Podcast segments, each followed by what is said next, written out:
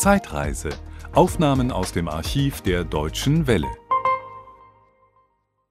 Katharina wird noch ein halbes Jahr bis zur Entscheidung. Welche Schritte stehen jetzt noch vor Ihnen?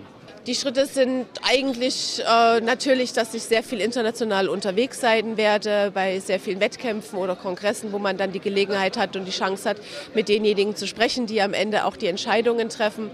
Natürlich freuen wir uns besonders auch auf die kommenden großen Meisterschaften, Weltmeisterschaften hier in Deutschland, weil das auch wieder die Bilder sind, die um die Welt gehen, von den begeisterten Zuschauern, von der tollen Atmosphäre. Das wird die Weltmeisterschaft im Ski sein, die am 7. Februar losgeht in Garmisch. Das wird die Bob-WM sein am Königssee.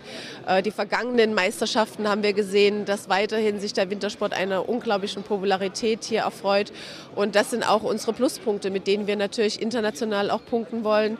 Es große äh, Aufgabe wird auf uns zukommen Anfang März, wenn die Evaluation Commission kommt. Das ist eine Fachkommission, die sich natürlich alles ganz genau vor Ort angucken wird, die Sportstätten, die Infrastruktur, all das, was wir bieten wollen, wie denn dann die Möglichkeit der Umsetzung ist.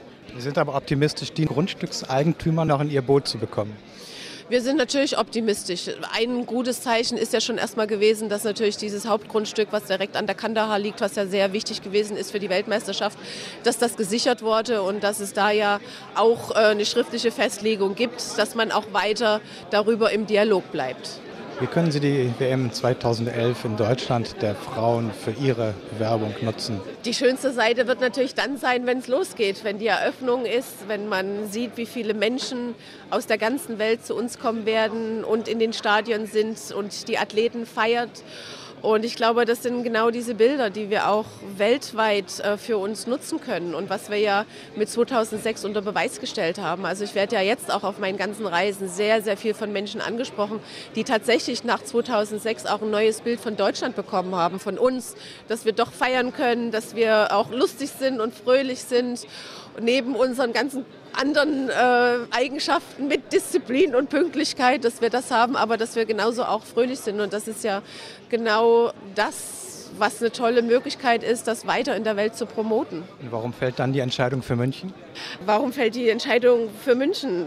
Alle drei Bewerber haben großartige Chancen, das muss man weiterhin dazu sagen. Das ist ein Rennen, was noch bis zur letzten Minute gehen wird. Also man kann sich da auch nicht ausruhen, auch wenn es gut läuft, muss es immer weitergehen. Und natürlich hoffen wir ganz besonders, dass es für München fällt, weil wir der Meinung sind, dass München natürlich als Stadt prädestiniert ist, die Spiele auszurichten. Da gibt es schon eine olympische Legende mit den Gebäuden und all den Anlagen von 72, die ja sozusagen heute noch belebt sind und gelebt werden. Das ist ja auch eine große Komponente, was sich die olympische Bewegung wünscht, die Nachhaltigkeit.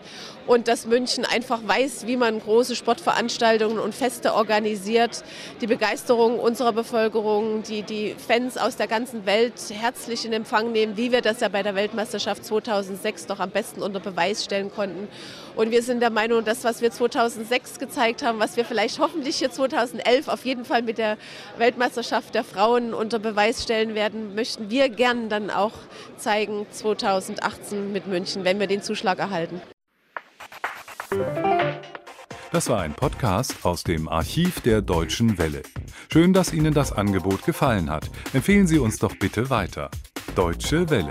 Mehr unter dw.com.